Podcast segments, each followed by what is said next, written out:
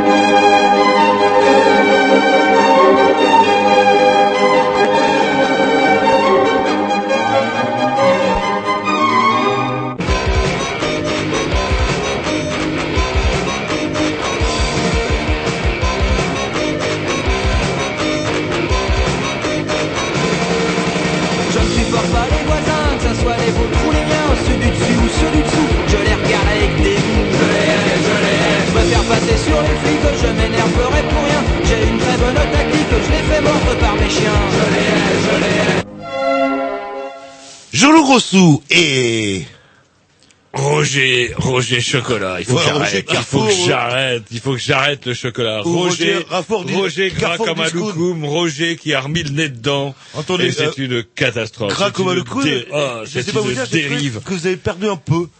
C'est vrai? Ouais. Non, mais je vous assure, là, là. C'est votre petit t-shirt rouge, là, qui vous, euh, qui vous qui me boudine, ouais, c'est Ouais. le t-shirt rouge qui doit me J'ai l'impression de voir un chéri avec 20 cm de plus. Ah, là, de. Dieu. Eh, vous êtes toujours gentil avec moi, mon bon Sans Dieu. oublier notre... Tom, sans ses petits, j'ai même pas un petit ce soir. Rien, rien, vous Ah, mettez c'est un peu de votre faute. C'est-à-dire qu'on avait pas mal recruté des petits ces temps derniers. Alors, celui-ci, il est comme ci, celui-ci, il est comme ça et tout. Et puis voilà, voilà. Résultat, bah voilà, vous êtes seul aux commandes et c'est bien fait pour votre gueule. Ouais, et j'ai l'impression que vous finirez seul. Seul, comme Oh, un chien. ouais. Et vous allez en vous chier pour deux. Je vous contente de toute façon. Alors attention, va pas falloir un pain, on va avoir euh, un invité qui va venir. Ça va aller. Après, il va falloir téléphoner, être poli, personne pour répondre au téléphone, tout seul comme un grand. Aucun problème. Bon. Bon, J'assure. Plus- Ah ouais, vous avez voulu, vous saurez. Bref, vous écoutez les Grignoux sur les mercredis. Vous, mercredi, mercredi, non, mais c'est lui qui m'énerve aussi. c'est dingue, ça, là. Euh, on, pouvez écouter aussi les Grignoux sur le dimanche. Et peut-être, un jour, sur iTunes, euh, Putain, ah, iTunes, on en est où, On là? n'en parle même pas. C'est euh, là, bon, euh, après moult et moult, euh, mais je crois que je vais changer de nom de domaine. euh. Non, vous laissez tomber, là, ou... Non, non, je vais pas, je vais Ah, pas laisser bon, tomber. faites peur, là. Ce que je vais faire, c'est que bah, on va changer de nom de domaine et puis c'est tout, parce que ils vont plus entendre parler de nous. Puis Par contre, on peut réécouter les émissions sur le blog, là. Même oui, on et c'est à jour et on pourrait remarquer que c'est plus vite à jour que quand Jerry était là. ouais, ouais, non, mais c'est vrai que depuis que Jerry est plus là, on sent quand même une certaine différence. là. Un dynamisme, euh, quoi. À part celui-ci euh, qui somatise hein, et qui a pris tous les kilos entre de Jerry. euh, Ouais, c'est dingue. Cet enculé a dû me marabouter avant de partir.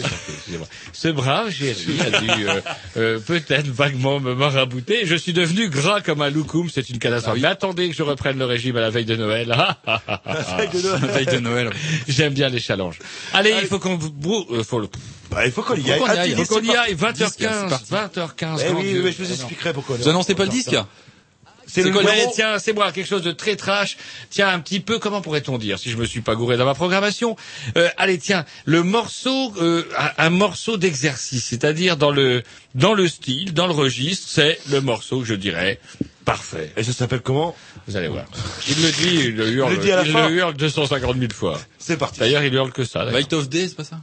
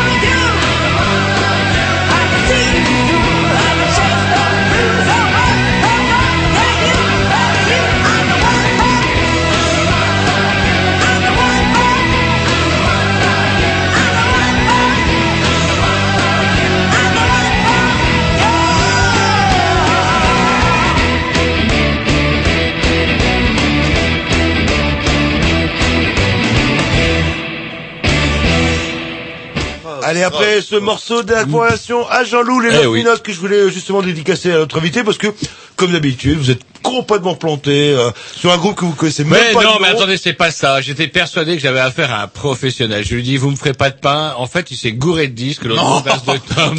attendez, Non, non, non, attendez que je fasse le tour pour vous en coller une. Et vous allez avoir le casque qui va faire trois fois le tour de vos oreilles, ça va vous apprendre. Non, mais le jour- mange tes j'avais prévu un super effet.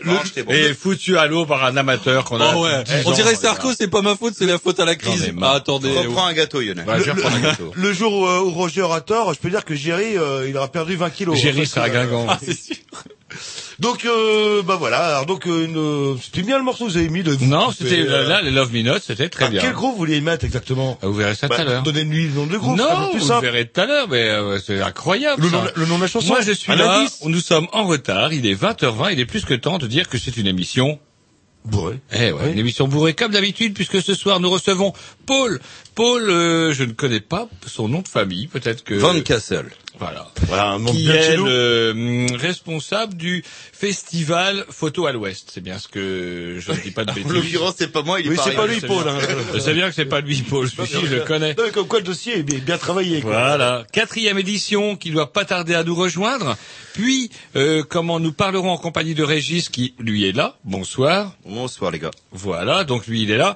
Nous parlerons avec Régis et Monsieur Alain Desvernes que lui, il sera au téléphone parce que lui, il habite un petit peu trop loin de, de Rennes et puis que c'est plus pratique comme ça pour tout C'est le qui monde. cet homme-là? Vous allez voir, quelqu'un qui, lui, est un photographe plus que renommé, euh, fondateur de l'école d'art, etc., et qui a vécu notamment pas mal de temps aux États-Unis et notamment dans le sud des États-Unis, Mississippi, Louisiane, et il y a fait euh, une tripotée de, de, de clichés Dans les années 60 aussi. dans les années peut-être- oui, 60, parce tout que à fait, ouais. Et donc du coup, ces clichés, enfin une toute petite partie naturellement ces clichés sera exposée et même vidéo projetée, Projetée. on va se dire, euh, comment dirais-je dans le cadre de ce festival avec vous, Reg, et vous, vous êtes venu là pour nous en parler puisque vous ferez vous l'accompagnement musical. Est-ce que c'est accompagnement musical, on peut dire? Absolument, ouais, c'est ça. Yes, le terme. Donc une soirée euh, deep south, pas mal. Absolument. Yes. Non, mais on sent que vous maîtrisez bien votre sujet. Attendez, eh, j'étais en briefing avec euh, notre invité euh, Régis euh, hier soir jusqu'à encore près de 22h30 pendant que d'autres étaient en train de se goinfrer. On bossait, on bossait. Eh ouais. Ouais, ouais. Allez, un petit X de la programmation à Tom cette fois-ci. On s'écoute quoi?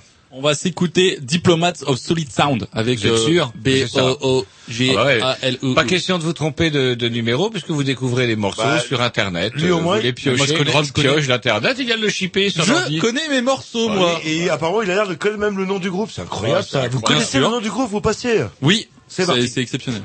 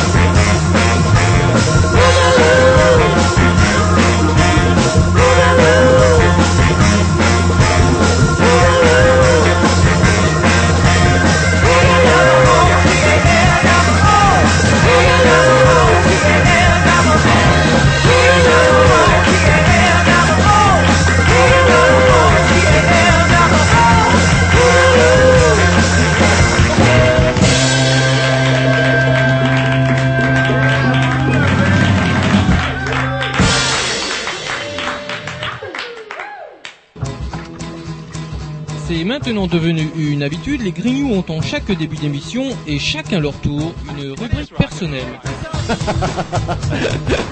C'est ça en fait, tu vois le truc. C'est ça Philou, t'as tout compris, c'est un petit peu entre le clin d'œil, le coup de gueule du moment, mais aussi le détail de la vie trépidante d'un Grignou. C'est ça en fait, tu vois le truc. Maintenant, le problème va être de savoir qui a l'honneur d'ouvrir le micro aujourd'hui. Et ça, euh, c'est pas facile. Attendez, attends, attends, tu me laisses parler, tu me laisses Ah, il est en train de me tirer par la violence, Ah, et ça me. C'est ça en fait, tu vois le truc. Et oui, c'est ça la rubrique perso. Alors et ce soir on va commencer avec la rubrique à Jean-Loup parce que Roger s'est planté avec ses disques, ça lui apprendra. Ah, j'ai- il maîtrise plus rien. Moi, depuis le départ de, comment dirais-je, de mon bon vieux Géry, c'est vrai que c'est une catastrophe. Bon allez, moi, juste un petit coup de... Si je vous annonce... Ah, vous avez quelque chose quand même à plus dire. 200%, qu'est-ce que vous me répondez? L'augmentation de la taxe de relèvement des poubelles. Voilà. Donc arrêtez de recycler, balancez tout ça dans le même merdier là, parce qu'on nous force à recycler, on fait les démarches, on met ça dans les poubelles rouges, les poubelles euh, jaunes, les poubelles vertes, etc. Quoi. Tout ça, on fait bien notre boulot impeccable, et tout ça pour s'apercevoir que finalement on va euh, multiplier par 200% le prix euh, du boueux. Ça m'énerve un petit peu, ça sert à quoi Il faut bien écolo aussi que Monsieur Veolia se fasse des sous, mon bon Jean-Loup. Vous êtes Oui, là. bon. Le même qui fabrique les emballages, c'est le même qui rachète les déchets aux villes et qui du coup se pro- en profite pour faire son gras quand il vous vend l'emballage et Eh quand ben, vous le. Si vous faire- voulez faire chez Veolia, vous balancez tous dans la bouteille, que- dans la poubelle commune, comme ça il n'aura rien à recycler, et tant pis pour sa gueule, et peut-être qu'il fera un peu plus d'efforts Bah, par le, rapport à ça. le- le paradoxe. Ben non, mais enfin, ça fait Non, non, mais le paradoxe, qui Jean-Loup n'a du pas tort de souligner, Jean-Loup, alors, Jean-Loup, on le sent sous le coup du sang, vous voyez, il est quand même sous le coup du sang. vois ça, Regardez, oui, 200%, il est sous le coup je du sang. ça. Dans une 200%, municipalité de gauche, en plus, là. Non, non, et que ce soit de gauche ou de droite, je crois que les, les- les tarifs, qui- les tarifs des, des poubelles, ça n'a rien à voir. Mais Jean-Loup, quand même, met le, met le doigt sur un, un, un truc qui est quand même un petit peu, un petit peu navrant. quand non, même. Alors, on n'est pas forcé d'avoir le rouge de la colère comme Jean-Loup, mais bon, quand même, quand même, quand on se voit que à Rennes, justement, on nous cite comme une ville modèle, avec, on voit les, les enfants qui soient petits ou grands, les- la vieille mamie qui va avec son sac euh, euh, de, de- de déchets qu'elle a mis euh, sa journée à trier, et au final, elle se retrouve avec une facture qui est, Jean-Loup, dites-le, Plus 200 et quelques pourcents. vous le disiez euh, avec un autre ton tout à l'heure, 200%, Non, vous étiez en arrivée, vous êtes, arrivé chez moi, L'écologie, 200% c'est de devenu un business extrêmement euh, juteux. Alors, sur un côté très écolo, très à gauche même, ce capitalisme à attendez. Et il y a un truc qui m'avait choqué aussi cet été, les Rennais, euh, ou la plupart des Rennais, économisent leur, euh, leur eau. Et du coup, Veolia s'y retrouve plus. Ils avaient négocié un contrat sur tant de mètres cubes qu'ils n'ont pas.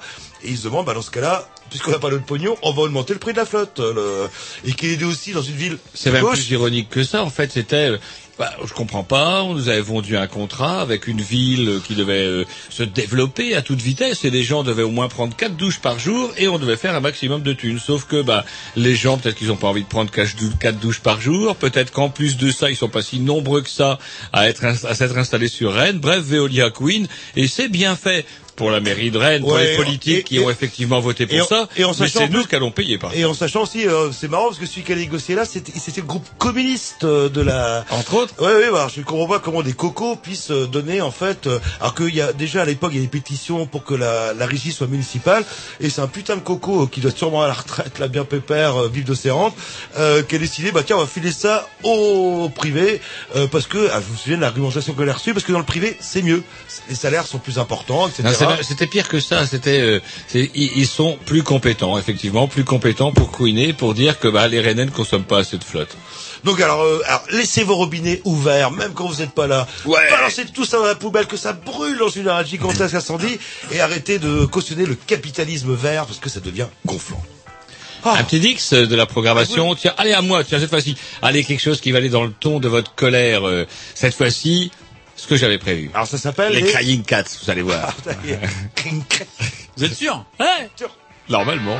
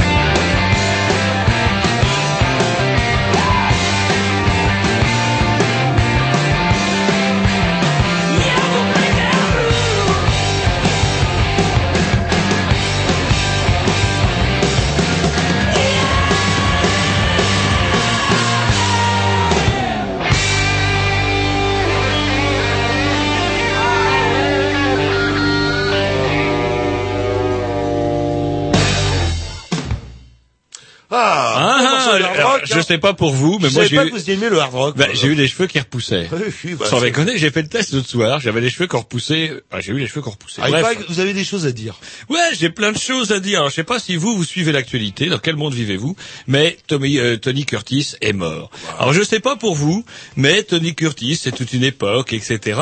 Et euh, bah, comme il est mort, il a bien fallu l'enterrer. Il y a eu ses obsèques. Et je suis tombé aux infos sur un extrait des obsèques de comment de Tony Curtis. Et vous savez c'est aux États-Unis, il y a pas mal de cérémoniales. Mais là, là, pour une fois, on était aux antipodes, vous savez, de ce grotesque carnaval de- des obsèques de Michael Jackson dans son cercueil rose. On l'aura fait chier vraiment jusqu'au bout. c'est parce qu'il est pas mort. Ah, le pauvre chéri, on l'aura vraiment emmerdé jusqu'au bout. Bref, euh, là, c'était, il était là, très digne, bum, un cercueil, drapeau américain dessus, parce qu'il faut pas oublier que Tony Curtis a fait la guerre. Il était sur le cuirassé Missouri lorsque les plénipotentiaires japonais ont signé la reddition. Ah, qui s'en rappelle Il était euh, cuisinier, je non, mais il était là, il était au garde à vous, comme tous les Bah soldats ouais, qui bah, étaient là. bah, il était soldat. vie, on sait jamais, Il hein, était soldat. Bref, Dans une cuisine, on peut se couper. mais hein. ça justifiait aussi le drapeau américain.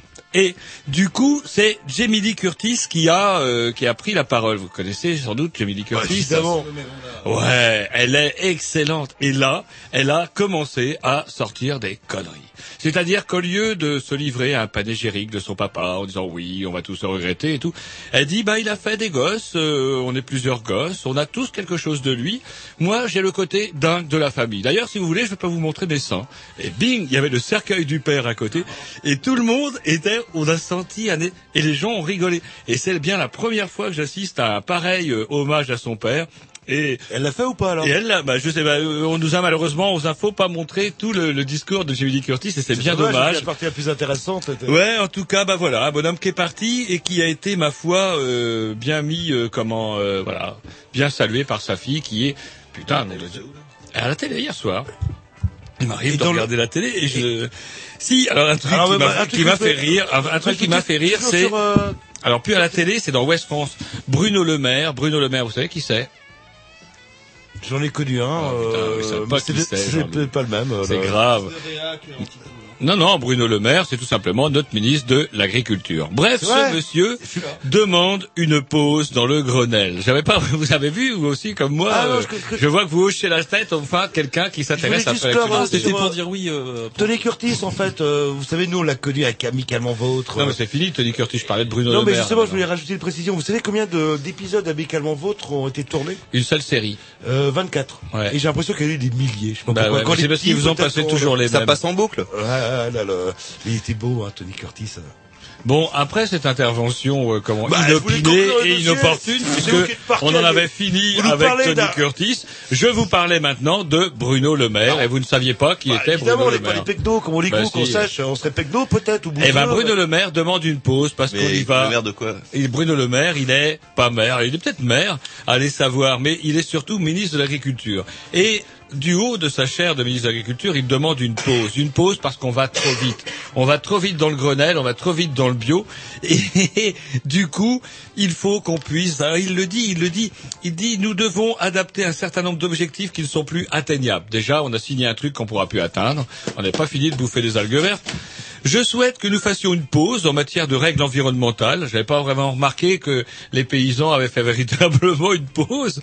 Et donc, du coup, euh, laisser le temps aux paysans français de mettre en place ce qui a été décidé. Bref, ben voilà. Bref, c'est un enterrement de première classe pour ce qui n'a jamais été qu'une gigantesque pantalonnade. Un Et- business, un gros business. Non, moi je parlais du Grenelle, jean Bah justement, c'était euh, les Et entreprises alors, qui se développaient. euh. et, et Ouest France, il va. Alors, j'en termine avec Bruno Le Maire, avec euh, purée, presque une. C'est qui Bruno Le Maire Encore une fois, le ministre de l'Agriculture. Ah, Excusez-moi, je n'ai pas suivi. Et euh, comment Bruno Le Maire, euh, pas Bruno Le Maire, mais Ouest France pose une question presque euh, une oula, une comment pourrait-on dire une muflerie. euh, ils disent mais il n'y a pas un problème, les éleveurs laitiers qui versent une cotisation obligatoire ne profitent qu'à la FNSEA. Vous savez le la FNSEA, le syndicat des des gros euh, des gros agriculteurs, le seul syndicat euh, agricole représenté dans l'interprofession. Et donc pour procéder, la, Confédération paysanne occupe la maison du lait à Paris. Que proposez-vous? Et Bruno Le Maire dit il faut que le dialogue s'engage le plus rapidement possible entre tous les syndicats représentatifs. Ce dialogue, Henri Brichard, qui représente, qui est le patron de la FNSEA, y est prêt. Et ben voilà. Bah, moi, j'aurais été ministre de l'Agriculture, c'est exactement ce que j'aurais dit. Eh ben voilà, et ça tombe bien parce Pourquoi que je suis pas ministre de l'Agriculture vous voilà. auriez pu Ah, l'être. j'aimerais j'aimerais bien. Eh ben voilà, on n'a pas fini de bouffer des, des pommes sulfatées. Ça me tombe Bah, bien. c'est très bon, les pommes sulfatées. Là. Au moins, et bon, ça se je sais pas si vous avez remarqué. J'ai fait l'expérience entre des tomates de mon jardin et des tomates que j'avais achetées au supermarché. Alors que les tomates de mon jardin pourrissaient allègrement parce que je les ai pas mangées assez vite. Les tomates du supermarché, je les ai mangées à Noël. Ah, ouais. Allez, un petit Lix. A- Acheter le supermarché, euh, là, là. Voilà, un petit morceau extrêmement sirupeux, dégoulinant. Ah, Vous allez chiant. adorer de chocolat un petit peu. Un petit morceau de... C'est chiant, c'est chiant. C'est pour Non, ça que t'es bourré, Allez-y, vous allez dire une mollesse. Non, mais au moins, je connais le, le- la personne qui chante. euh, il s'appelle... Moi euh, aussi. Gigi Johnson. C'est parti.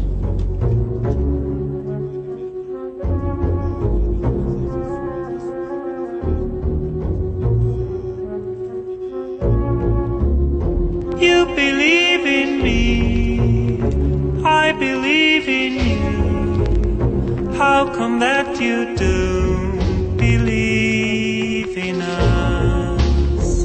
You believe in me, I believe in you. How come that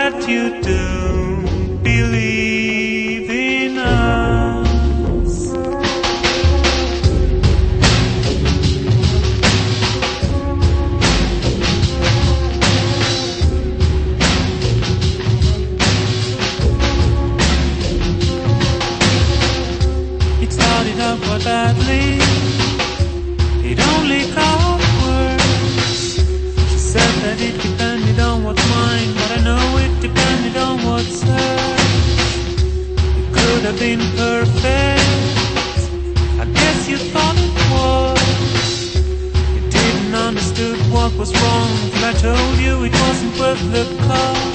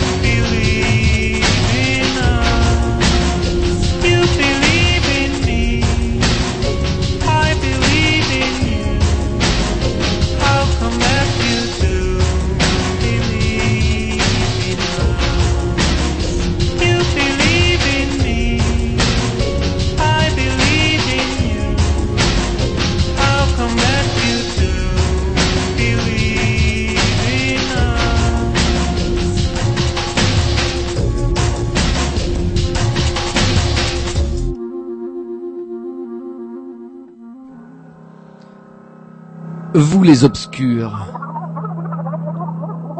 Vous les sans grades. Vous les rebuts des médias. Ceux dont la vie ne compte pas. Jean-Louis Roger, les Grignoux, vous donne la parole, car pour eux, vous êtes un grand témoin.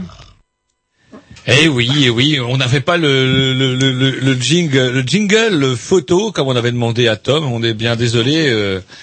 Ah, c'est ça, on- c'est bien ce que vous avez demandé. C'est en cours. Ouais. En cours. Alors la semaine prochaine, quand ils seront plus là. Voilà. Donc nous sommes en compagnie de. euh, Monsieur Paul Van Cassel, c'est ça? Ouais, salut. Van Cassel, on dit. Euh, comme tu veux. bah, Y a pas de, y a pas de problème.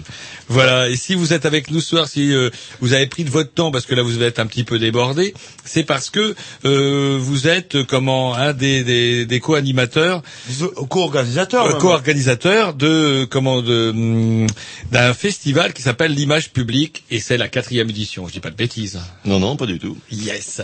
L'image publique, photographie et recherche, exposition, projection, conférence dans plus de 15 lieux de Rennes Métropole.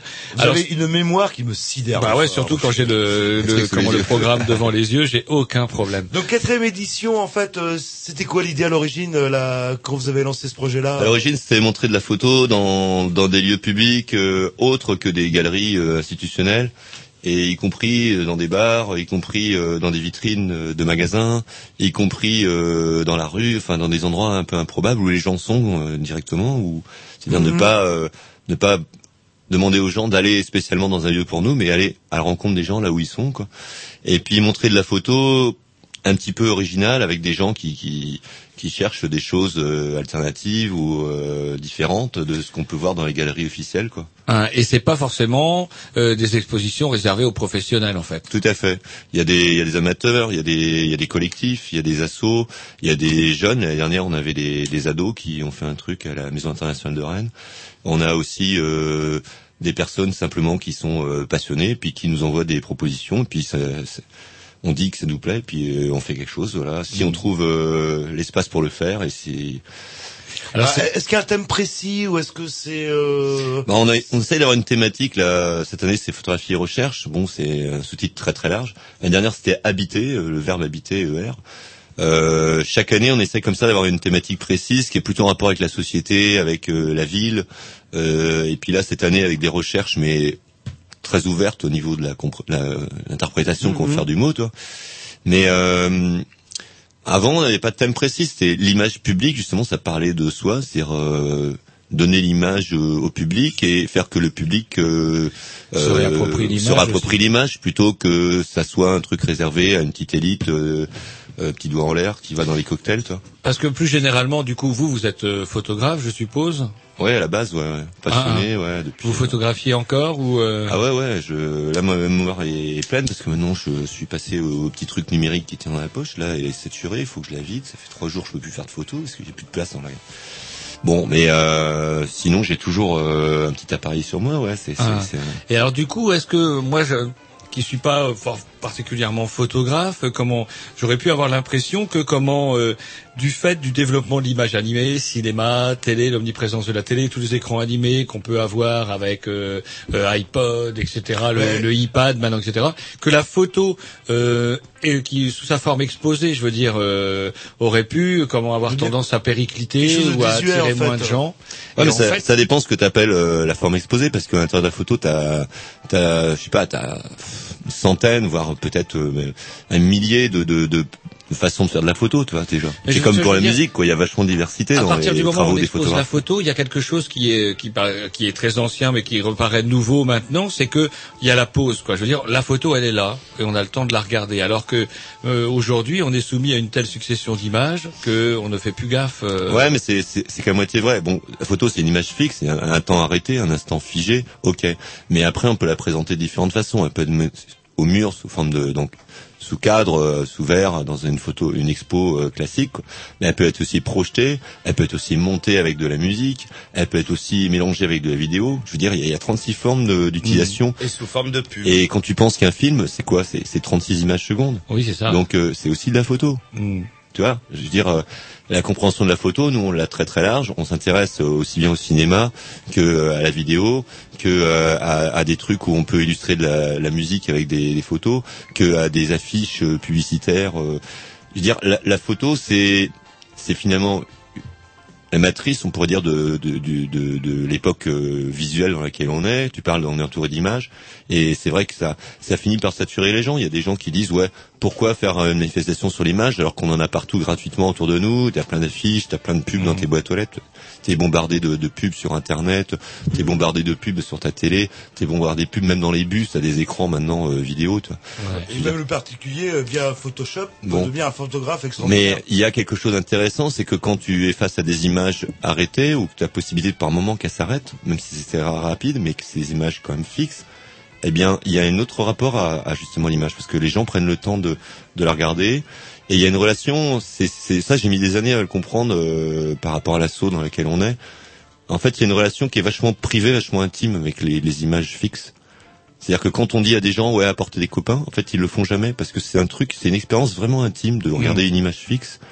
Les gens ils y vont en solitaire presque. Euh, Je sais pas, c'est un, c'est un truc, euh, c'est c'est une pratique vraiment euh, qui reste encore de l'espace de la de la vie privée, d'aller voir une expo. C'est quelque chose de perso. Les gens ils y vont rarement en groupe à voir une expo comme tu vas à un concert à plusieurs. Une expo c'est perso. Tu vas pour le- prendre le temps de te retrouver face à des images arrêtées.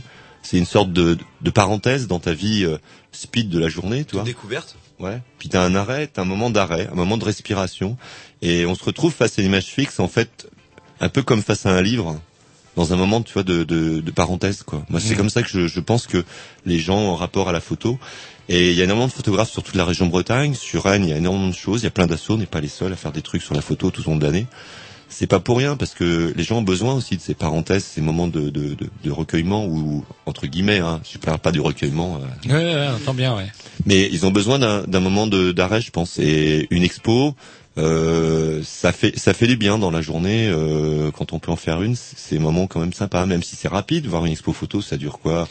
Ça peut durer 10 minutes, une demi-heure, tu vois. C'est pas. Oui, en général, on n'y passe pas des plombs. Il y a une multiplicité de, du coup, vous avez privilégié une multiplicité de formes, de lieux, d'espaces différents où on peut aller euh, à, ces, à ces expos. C'est vrai que vous dites que votre programme s'arrache, c'est pas étonnant parce que votre programme il est riche. Donc du coup, si on veut euh, essayer de, de ne serait-ce que de voir que la moitié des, des, des expositions ou des lieux où il se passe quelque chose, on n'a pas intérêt à se paumer, à paumer ce guide. Où est-ce qu'on peut le choper d'ailleurs ce Alors on peut le choper dans tous les, les lieux euh, où il y a des expositions, et principalement l'Orangerie Tabor euh, de 14h à 18h du lundi au dimanche jusqu'au 24 euh, octobre inclus, qui sera un peu le, le lieu central où il y aura toujours un stock euh, dispo. Mais sinon, euh, dans plus de 15 lieux de Rennes Métropole, alors quand je dis Rennes Métropole, je dirais Rennes et les villes de la métropole, parce que Rennes Métropole en tant qu'institution ne nous soutient pas véritablement. Mais bon, disons, c'est la dimension des, des villes autour de Rennes qui ont joué le jeu, euh, notamment Saint-Grégoire, c'est son je vois. Tourigné-Fouillard, euh, Vezin-le-Coquet, Vezin-le-Coquet. qui ont joué le jeu de, de faire un truc euh, au même moment que, que nous, plutôt que de faire leur truc euh, dans l'année de leur côté, pour essayer de créer un événement un petit peu plus, tu vois, euh, conséquent et concentré dans le temps. Et euh, c'est une démarche bon que la ville de Rennes aussi soutient depuis euh, 2007, mais euh, globalement qui est intéressante parce que ça permet aux gens de parcourir. Il y a des parcours un peu, on en parlera peut-être tout à l'heure, mais il y a des parcours euh, avec des fils rouges, tu vois, qui circulent. Il y en a cinq comme ça et qui emmènent les gens de, de Cesson à Vezin pour voir la suite. Après, ils sont emmenés dans un bar du centre de Rennes et après ils sont rebasculés sur un autre lieu où ils peuvent voir aussi la suite. Il y a des, il y a des espèces de parcours comme ça euh, pour les gens qui, qui rentrent dans une thématique. Mhm. Ils peuvent voir trois, quatre expos qui vont ensemble. Et euh, ça leur fait découvrir un peu la métropole. Le week-end, par exemple, ils y de balade et tout. tu vois, c'est- ça peut être- Ça demande une grosse logistique. Vous êtes combien pour euh, On est 23 en ce moment là. Ah, ah. Depuis un mois, là, on est 23.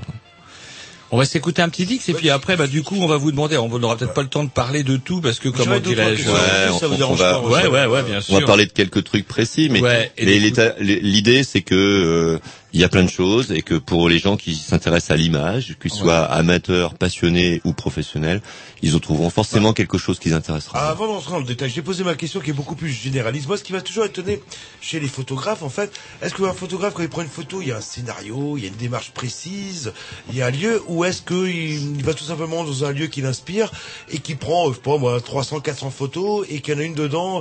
Est-ce que c'est le hasard ou est-ce que c'est prémédité euh, Là, je parle au photographe, là, là, le...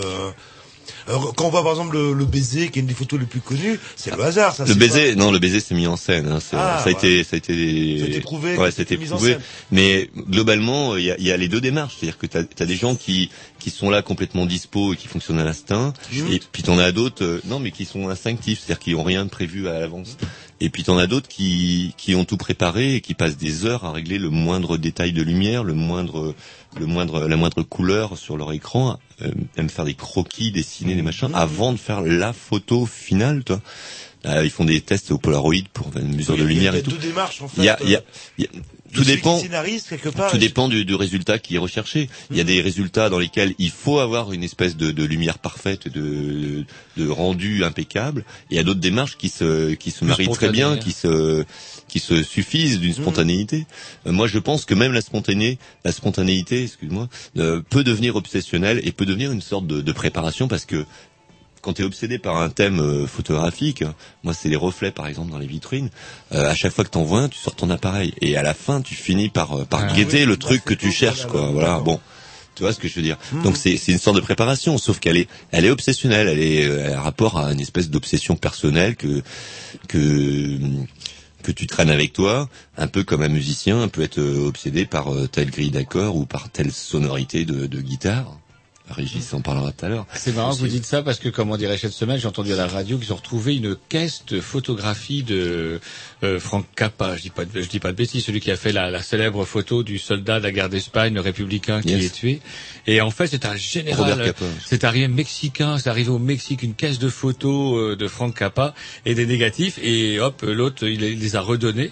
À, à- comment à la fondation, je sais pas si c'est une fondation, etc. Ils ont tous fouillé. Ils voulaient savoir s'il y avait des photos justement parce que la grande question c'est de savoir si la photo du républicain, c'est est-ce que c'est le fait du hasard ou du le fait la d'un- spontanéité ou Il y a est-ce eu que plein de polémiques, euh, il y a plein de polémiques, et même à, à l'heure du numérique, il y, en a plein aussi pour savoir quel est l'original parmi les photos qui ressemblent, celles où il y a un élément en moins, ça il y a un élément en plus. Parce qu'au numérique maintenant, Ça va compliquer les choses pour ça savoir complique si vachement les choses pour savoir si, maintenant. si l'image que tu vois au final c'est c'était l'original ou bien si c'était une copie qui a été retouchée de l'original ou si c'est l'au- l'autre que tu vois qui est la copie de l'autre. Tu vois, tu, sais- tu t'y paumes.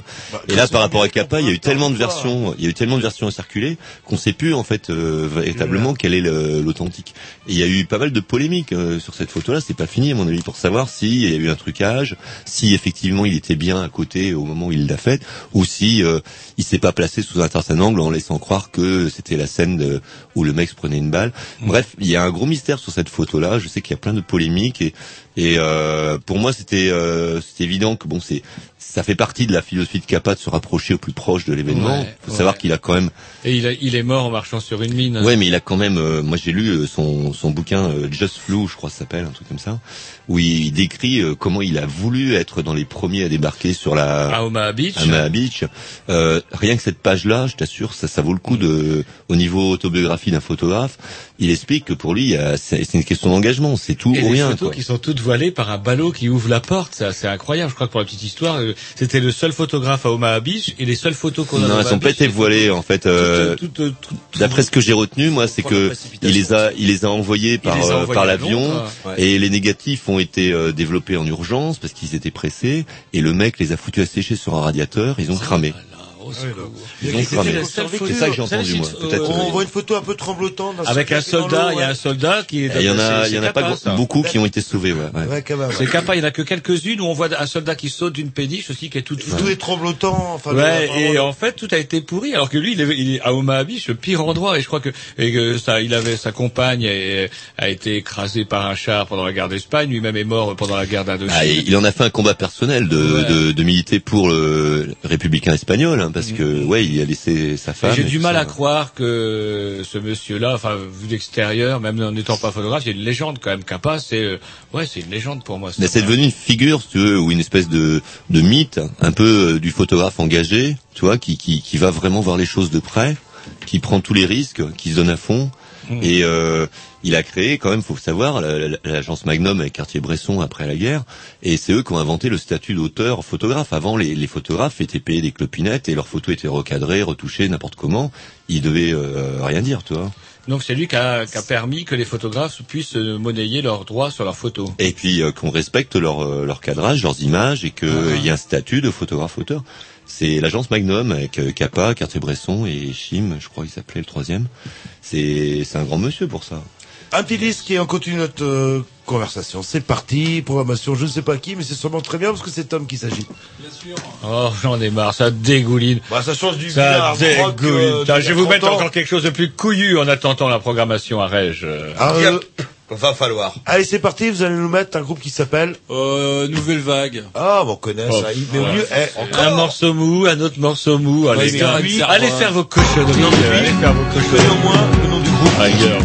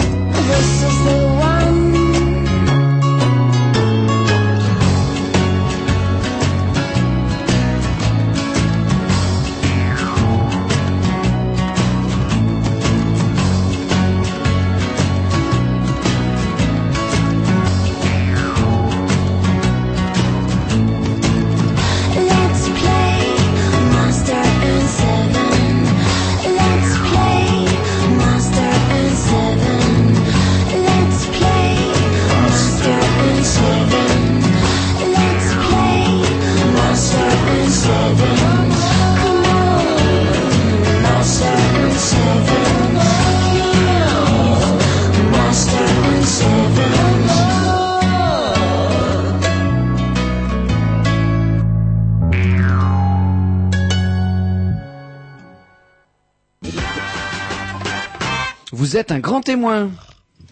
Ouais, toujours en compagnie de Paul. Alors, on dit Paul ou Paul J'ai jamais su. Paul. Paul. Ah, c'est pas. Paul. Non, mais il aime bien bisquer Ah. les gens, il aime bien. Non, mais Euh, je- vrai hors antenne, je vous dirai comment il s'appelle. Là, on l'appelle Jean-Loup, il frime, mais je vous dirai euh, son nom hors antenne, vous allez rigoler. Oh. Non, mais pour savoir, parce que souvent, c'est pas facile à prononcer. Hein, souvent. Ouais, bref, Est-ce que nous vous sommes toujours en compagnie on de Paul. De Ah. Paul. On dit la cote. Pour parler de l'image publique euh, numéro 4, photo avec euh, photographie et recherche, on a parlé euh, de, de Monsieur Kappa tout à l'heure. Il y en a, il y- euh, en a, il y en a plein d'autres. Mais ce que j'aimerais bien, parce que l'heure tourne et puis tout à l'heure on va devoir choper aussi Monsieur que vous serez encore. Alain. Alain, on sera peut-être encore d'autres compagnies. Donc euh, Alain Deverne justement qui viendra euh, commenter des, des photos. Euh, bah, justement, c'est un des trucs originaux et puisqu'on on tient un des un des membres de cette production euh, ici en la personne de Régis, tiens une façon originale de présenter la photo. Est-ce que vous pouvez nous, nous en parler un petit peu alors, de, de ce qui va se passer là? Ah ouais, bah c'est c'est un truc qui nous tient à cœur euh, depuis déjà euh, trois ans, quatre ans qu'on travaille sur l'idée, et ça fait plus longtemps encore qu'elle était en germe euh, dans les les tréfonds de ma conscience, comme dirait Higelin. Euh, je dirais que c'était une idée de mélanger musique et photo et de donner à voir justement les photos avec un aspect euh, sonore. Ah. Tu vois, tu les tu les vois pas pareil quoi. Tu tu, tu es dans un une ambiance enveloppée par une musique et euh, et la musique est, est jouée en direct. C'est pas une bande son euh, qui a été calée au millimètre près comme euh, sur une publicité ou un film, tu vois, où t'as des effets de machin. Là, c'est de la vraie musique, c'est du vrai live. Et euh, les photos, euh, elles, elles- elles jouent aussi sur cette ambiance un peu directe parce que c'est des photos qui sont poignantes. C'est des photos de- du Mississippi dans les années 60, euh, en noir et blanc pour la plupart, et euh, qui te qui te parlent, qui te qui te vois, qui te qui t'emportent quoi. Euh, Roland Barthes, c'était un, un auteur qui a beaucoup écrit sur la photo et il disait que la photo, elle te pointait, tu vois. Il y avait un, un truc qui, qui sortait de la photo comme une lame qui te, qui te piquait, quoi. Mhm. Le punctum, il appelait ça. Et euh, là, c'est ça, quoi. C'est des, des photos, elles te, elles te piquent, quoi. Et euh, en même temps, elles- c'est un espèce de, de truc atemporel parce que elle nous parle d'une situation de d'avant euh, d'avant la- l'abolition de la ségrégation. Voilà. Tu- Bah, ouais, façon, avant Abema. sur laquelle on reviendra tout à l'heure. Va je- développer- par dire. contre, on va c'est développer la- ça en deuxième ça serait l'aspect par On va en parler avec Alain au Ouais, téléphone tout à l'heure. hein, par contre, que plus l'aspect euh, technique du coup. C'était un autre trip quand même les années 60. Reg est avec nous, donc du coup vous, euh, Régis, comment, euh, à quel moment avez-vous rencontré, je sais pas, Paul, que vous avez eu cette idée aussi en travaillant avec Alain Deverne d'illustrer de façon sonore ces photos? Comment on fait pour illustrer des, comment on fait pour illustrer musicalement, tiens, des, des photos? Comment vous avez fait? C'est-à-dire que la, la- bon, la question s'est posée à savoir effectivement par rapport aux images. Et on, on a regardé les images un soir. Et effectivement, moi, le, le peu de temps que j'y ai vécu, effectivement, dans le sud des États-Unis, notamment dans la région d'Holly Springs, euh, d'Oxford, Mississippi, notamment, euh, je me suis baladé un peu, Orleans. pas mal de temps, oui, la Nouvelle-Orléans, Nola notamment. Il s'est passé tout simplement euh, ce discours qui a fait qu'effectivement j'étais quand même un peu euh, un peu sensible euh, à ce genre de ce genre de d'une part de comportement à certaines personnes à savoir que moi on est venu me chercher dans les toilettes en disant que mon petit gars t'as rien à foutre là t'es chez les noirs quoi sur les trottoirs, c'était pareil. Bon, euh, et puis voilà, assez sensible à ça. Effectivement, c'est surtout là-bas où j'ai quand même euh, traîné dans des junk joints, où j'ai rencontré des gens, du moins des musiciens, et notamment pas que des musiciens, des écrivains également. Enfin, en tout cas, voilà. euh, et puis du coup, ben l'idée allait passer qu'effectivement, on faisait le, on Alors- faisait le dossier ensemble, quoi. Par rapport à votre jingle, le grand témoin, le grand témoin, c'est euh, dans l'histoire, tu vois, c'est Alain Desvergnes. C'est c'est quelqu'un qui qui a été là-bas. Il avait il avait quoi? Régis, rappelle-moi. Il avait Oui, il avait dans les il avait 30 30 ans, euh, trentaine 30 ans. d'années. ouais.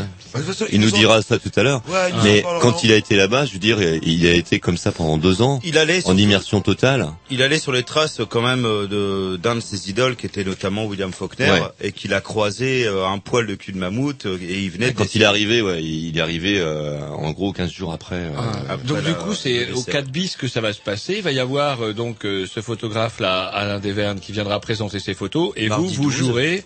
euh, il y aura deux dates, hein, si je ne dis pas de Il y a bêtises. deux dates, ouais, le de mardi prévues, ouais. 12 et 19 octobre à 20 de 20h30 à 21h30 au 4 bis cours des Alliés. 5 euros, c'est ça? C'est Ouais. ça.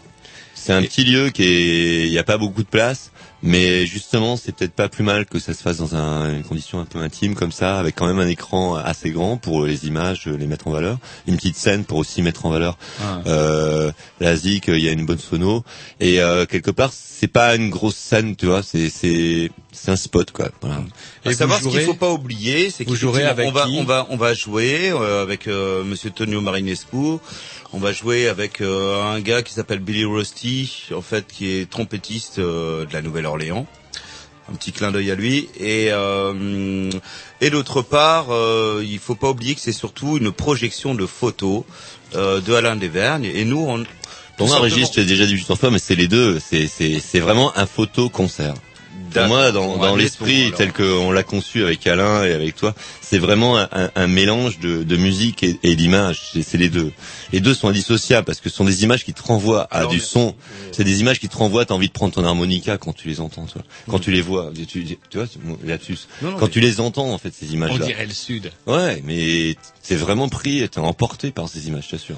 Yes. Et euh, la musique de, de Régis et de et du groupe donc euh, Lightning Soul Stars euh, colle vraiment bien euh, à cette ambiance un, un peu roots euh, de, du blues delta euh, oui, dont on parle d'ailleurs dans euh, dans les images puisque euh, Alain Desvergnes a eu la chance de, de croiser Fred McDowell. Il a peut-être pas rencontré William Faulkner, mais il a croisé Fred McDowell. C'est quand même pas rien. Comme il quoi. doit passer en, en deuxième partie de l'émission, on va peut-être laisser le temps de, de dire tout ça, parce que si on Ouais, a ouais, rien à dire, ouais, ouais, non, mais il, il va nous parler tout ça Par mieux que moi. contre, faudrait qu'on Il y a pas que lui, euh, en fait, peut-être euh, aussi. Donc, euh, on peut parler peut-être des autres On parlait de, du de- 1er octobre au 24 octobre. Donc Ouais.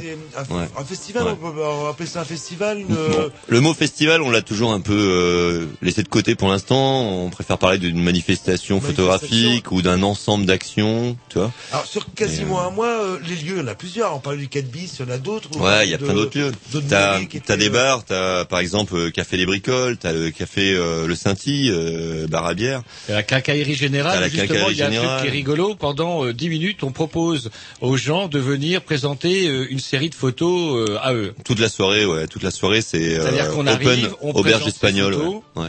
On présente ces photos devant tout le monde, on les commente et puis. Alors faut euh, expliquer comment ça se passe. C'est-à-dire, Ah, euh, on ne demande pas aux gens d'apporter des images euh, tirées sur papier, tu vois, un book et tout, ça, ça se fait plus. On leur demande de venir avec une clé USB et puis euh, ou un CD, un truc euh, simple. Et puis euh, on les met dans un ordi avec un vidéo proche qu'on a installé, qui est réglé euh, pile poil au niveau de la colorimétrie pour avoir des, des bonnes images et tout. On a, on a un technicien qui est à disposition et c'est l'auberge espagnole, chacun amène ce qu'il veut. Euh, la première fois qu'on a fait ça en 2007, il y avait des gens qui amenaient des photos de leurs pattes en train de sécher dans l'évier. Euh, un autre qui amenait une photo euh, de la fracture sociale. C'était une espèce de truc de montage improbable avec des, des rouages de vélo, des machins. Et il commentait que il y avait un truc, c'était le pignon euh, d'enrouage entre l'Assemblée nationale et le Ah, c'est Sénat. rigolo, parce que du Bref, coup, on, euh, on part dans des délires totales concernant l'image. Et euh, il y a toutes sortes de choses qui sont possibles, quoi. Ça reste un peu populaire, quoi. Bah tout à fait. C'est la complètement. euh, jeudi free, 14 quoi. octobre au bar de la quincaillerie générale, c'est à ça fait, ouais. Paul Bert arrête. Ouais, rue Paul Bert. Euh, Qu'est-ce qu'il y a alors comme truc euh, rigolo C'est auquel quoi euh, vos, vos coups de cœur ou qu'est-ce que parce qu'on a ou des trucs minutes. improbables parce que j'aime bien parce que là on parle de, de Qu'est-ce que vous projection. mettriez euh, en avant en fait ou sous le Bah, si t'as lu l'article Mensuel de Rennes que je t'ai montré tout à l'heure, en fait, tout est coup de cœur, quoi. Il y a, y a, y a rien que, il y a rien que j'assume pas dans cette des programmation. parce qu'on l'a fait la programmation à 6-7 personnes. On a passé un an à la faire. Euh, Il y a des trucs surprenants qui sont un peu improbables, comme par exemple le caravanographe. Ça, ça ah, sera pendant quoi, quatre soirs euh, au C'est une photo toute bizarre en noir Ouais. et blanc. Alors le caravanographe, c'est c'est une troupe euh, de théâtre de trois de trois hurluberlus qui qui déboulent maquillés, grimés en blanc et qui vont faire leur petit tour dans le centre-ville tous les soirs pour lancer le truc. Ça va se dérouler du du du euh, 19, euh, c'est un mardi. Mardi 19 au vendredi 22 octobre au bar Le Sainty et en fait tous les quarts d'heure ils font une, une projection de, dans une salle aménagée complètement obscure à l'arrière dans l'arrière salle du bar ils vont euh, faire des projections de, de, de petits films courts qui font certains 30 secondes, d'autres qui font 3 minutes, et qui durent chacune euh, un quart d'heure. Une projection dure un quart d'heure. Tu vois? Et il y a des, des petites perles de, de cinéma d'auteurs euh, euh, alternatifs au niveau européen qu'ils ont rassemblés. Euh, ils ont une centaine de petits films comme ça, tous euh, vraiment étonnants en stock. Et c'est participation libre, chacun peut rentrer, euh, repartir, revenir quand il veut.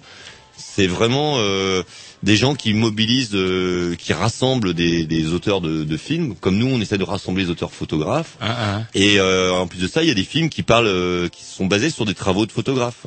C'est presque c'est marrant parce que du coup ça fait une liaison entre le, le théâtre de rue, Tout le à fait, comment, le- tout à et la photographie. Ouais. Un truc qui est bizarre aussi, c'est cette année aussi, il y aura ce euh, comment ce travail autour de, de la, euh, des photos prises à partir d'appareils photo fabriqués soi-même. Ouais, alors les, les fameux euh, sténopés euh, ou euh, les, les chambres bricolées de Christophe le DVA Ouais. qui a construit un appareil photo avec une espèce de valise et qui l'a bricolé de A jusqu'à Z. Lui, il expose avec euh, quelqu'un qui fait de sténopé, qui met sur son vélo, qui photographie les, les rues de Rennes, la couleur des rues de Rennes en, en, en circulant à vélo.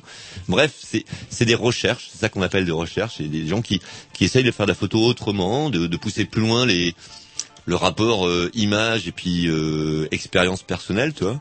Et euh, Christophe le DVA et l'autre euh, donc qui met son sténopé sur son vélo pour photographier la couleur des rues parce que toutes les photos sont floues, il reste que la couleur finalement.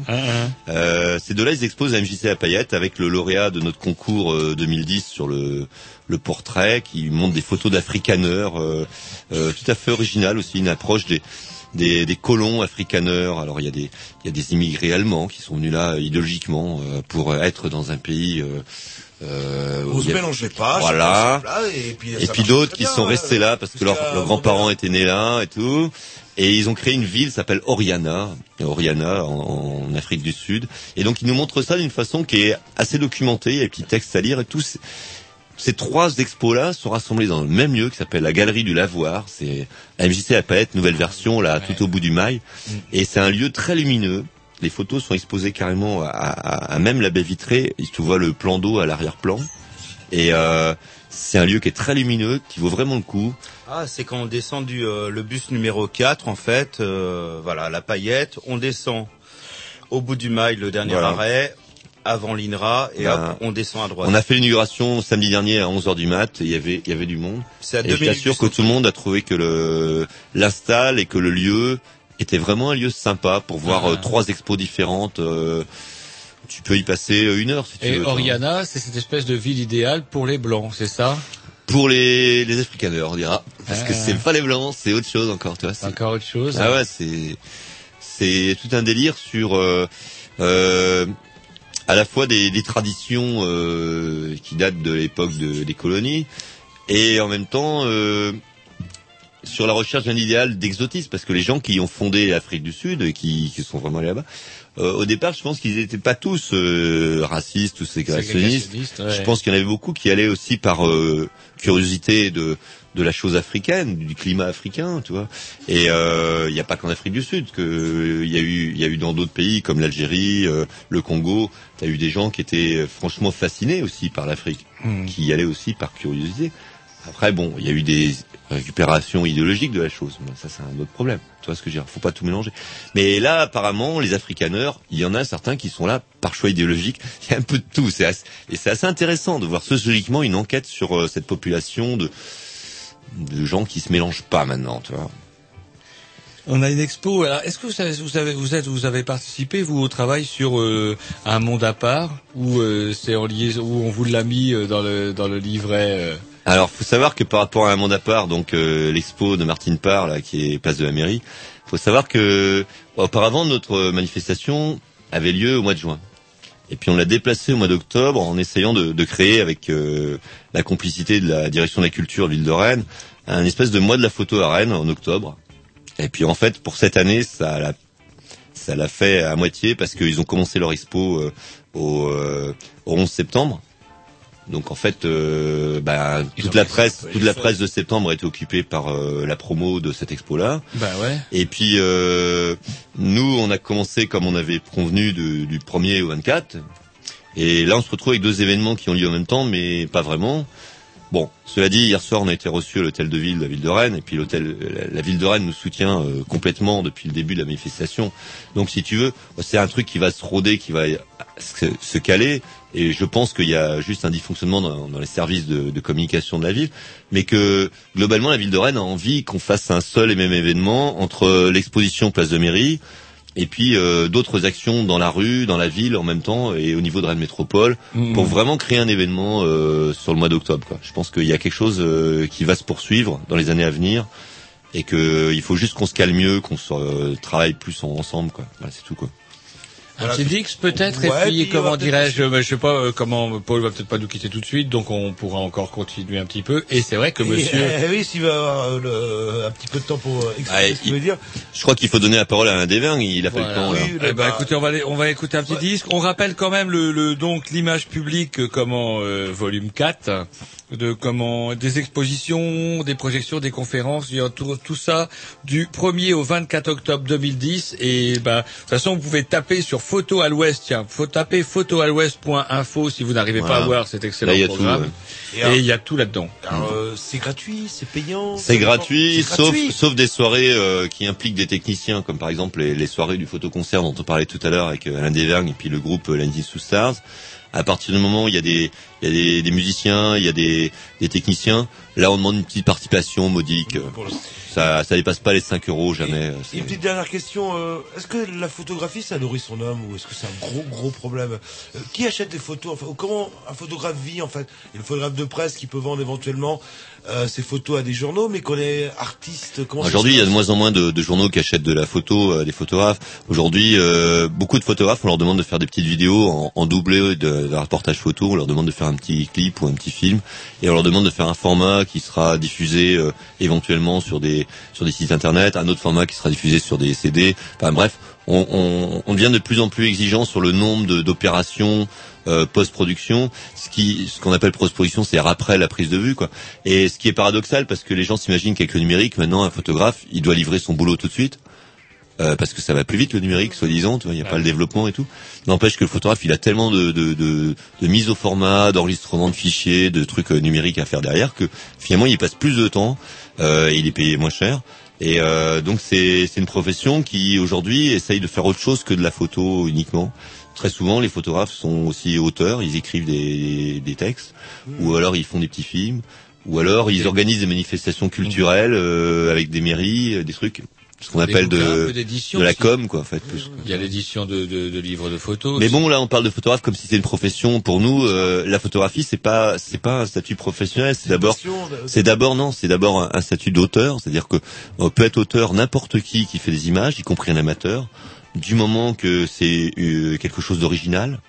Et un peu comme un musicien, si tu veux, il n'a pas besoin de faire que de la musique pour être musicien. Tu vois ce que je veux dire? Euh, C'est, euh, c'est d'abord une une forme euh, d'expression. La, la photographie, comme la musique, comme la voix, le chant ou ou le dessin, tu vois? Et euh, après, le, le, le fait est qu'il y a une profession de photographe avec des syndicats professionnels. Euh, les syndicats professionnels, on les connaît. Il y en a, il y en a de trois sortes. T'as les portraitistes, c'est-à-dire les photographes de quartier qui ont encore des boutiques dans certains quartiers, dans certaines villes. Il y en a de moins en moins. Enfin, le passeport euh, biométrique, Voilà. en fait, leur recevez la mise. Mais ils font surtout les portraits pour les mariages, des trucs comme ça. C'est ça leur euh, leur fond de commerce. Mais heureusement qu'il y a encore des gens qui se marient. Voilà, ou qui font des communions. Ah, des, des baptêmes. Voilà, des baptêmes.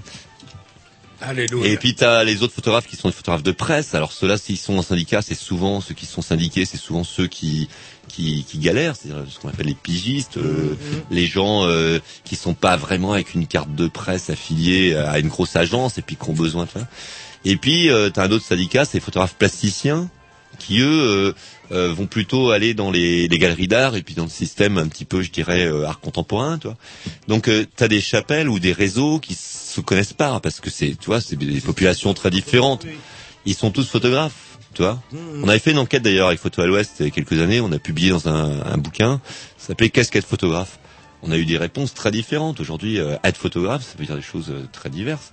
Alors par exemple, moi, euh, en étant amateur, complètement amateur, je me balade en forêt avec ma chérie, hop, je découvre des choses, je prends des photos sur n'importe quel thème, notamment une gagnole, Ouais, ou sur une On veut pas savoir, on veut pas le savoir. Admettons. Photo en forêt avec que je veux votre dire, les chérie, gars ça Ça doit commence bien se mal. vendre, ça, par Voilà, contre. voilà, ça doit commence bien se mal. vendre. Maintenant, à qui je peux m'adresser? Est-ce qu'effectivement, euh, en tapant photo à l'ouest, etc., je peux vous faire mes propositions, à savoir que, voilà. Nous, on n'achète Euh, pas. Non, non, j'entends pas vendre. Euh, j'entends juste, par exemple, exposer. Ça veut dire, possible. ouais. euh, dans mon faut voir coin, les photos, je suis à l'école de l'ancienne école, je tire mes photos sur argentique, etc. que ça soit numérique, admettons. Maintenant, après, je vous balance une info en disant est-ce qu'il y a des lieux où, à la limite, pour un gars comme moi, euh, j'ai une quinzaine de photographies exposées sur le temps d'un mois ou même quinze jours. Est-ce que je peux éventuellement, euh, je sais pas, vous joindre Oui, est-ce qu'il y a des Tout à fait. critères Est-ce que, voilà, hein, sans parler de pognon, de vendre... euh, Mais c'est ça qu'on essaye de, de faire, c'est-à-dire que de faire quelqu'un qui est, de, de faire en sorte que quelqu'un qui, euh, comme tu décris là, une, une série qu'il a faite et puis qui, qui tient la rampe euh, au niveau des images, il y en a. Qu'est-ce que c'est de tenir la rampe Une série, c'est au minimum 10 photos. Voilà. Au minimum 10 photos qui, euh, qui, qui, qui représentent un ensemble. Alors l'ensemble, il peut être sur la technique, il peut être sur les couleurs, Sur la il peut être sur le thème, sur la sensibilité. Il y a Ouais. plein de choses qui peuvent réunir 10 photos entre elles.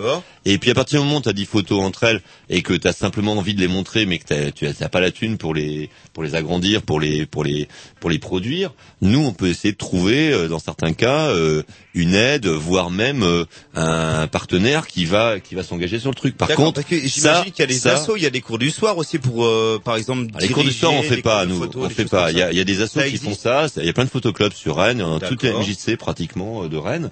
On avait publié un bouquin dans lequel euh, il y avait, il y avait plein de bons plans comme ça pour euh, pour euh, soit avoir des cours, soit pouvoir disposer d'un labo photo. Et, et il y a plein d'endroits de MJC qui font ça à Rennes. D'accord, Nous, on, on fait juste le relais, l'information là-dessus, Ouais. mais on veut pas s'engager dans cette politique-là parce que ça nous mobiliserait beaucoup plus de temps euh, fixe par soirée, par semaine, où on aurait des horaires euh, d'accueil et puis de de de- de- d'ateliers, si avec des des gens. Je dis pas que c'est, faut pas le faire, mais je dis que on a déjà vachement de trucs à faire.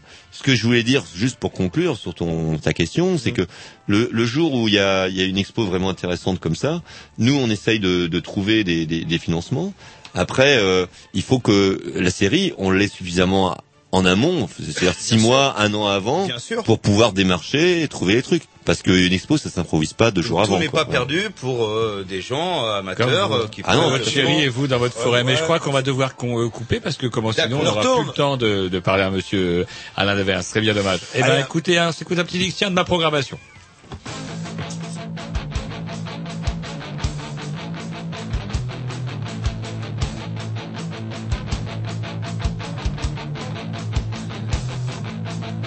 Oh lordy, lordy, oh with your head below the ground.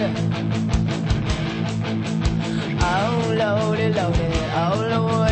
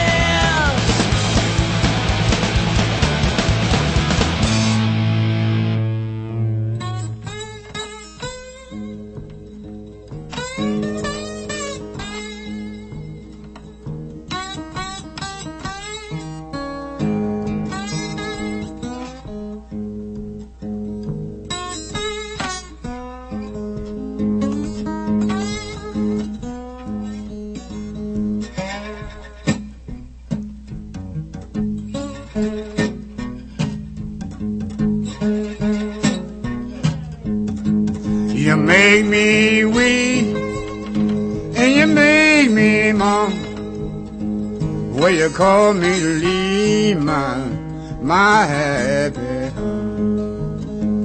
But someday you ain't gonna worry my life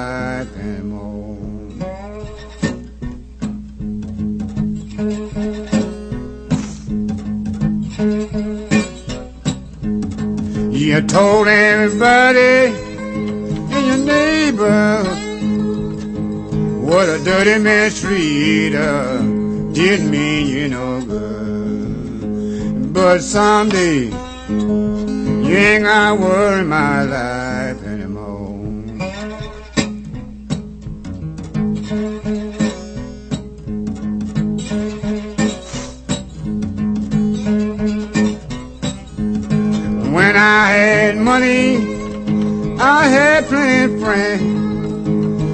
got no money, baby, honey, even no friend. But someday, you ain't gonna worry my life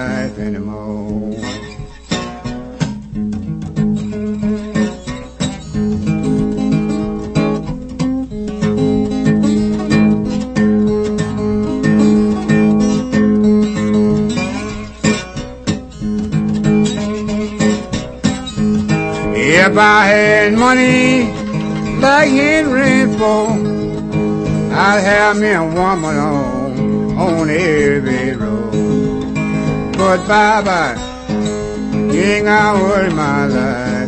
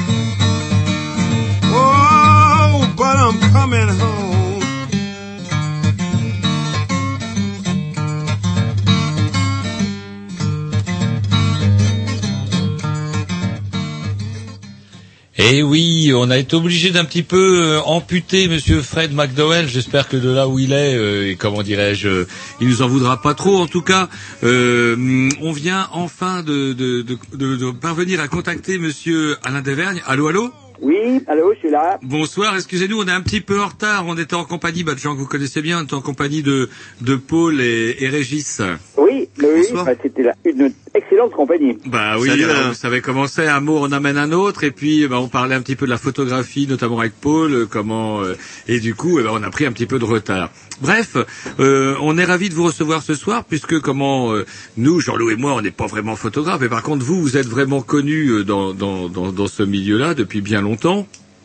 Et donc du coup, vous êtes présent à Rennes dans le cadre de, de, de, de, ce festival, enfin on n'utilise pas vraiment le mot de, festival, mais de manifestation l'image publique volume 4, et vous venez présenter des, des photos que vous avez prises dans les années 60 aux États-Unis. C'est ça.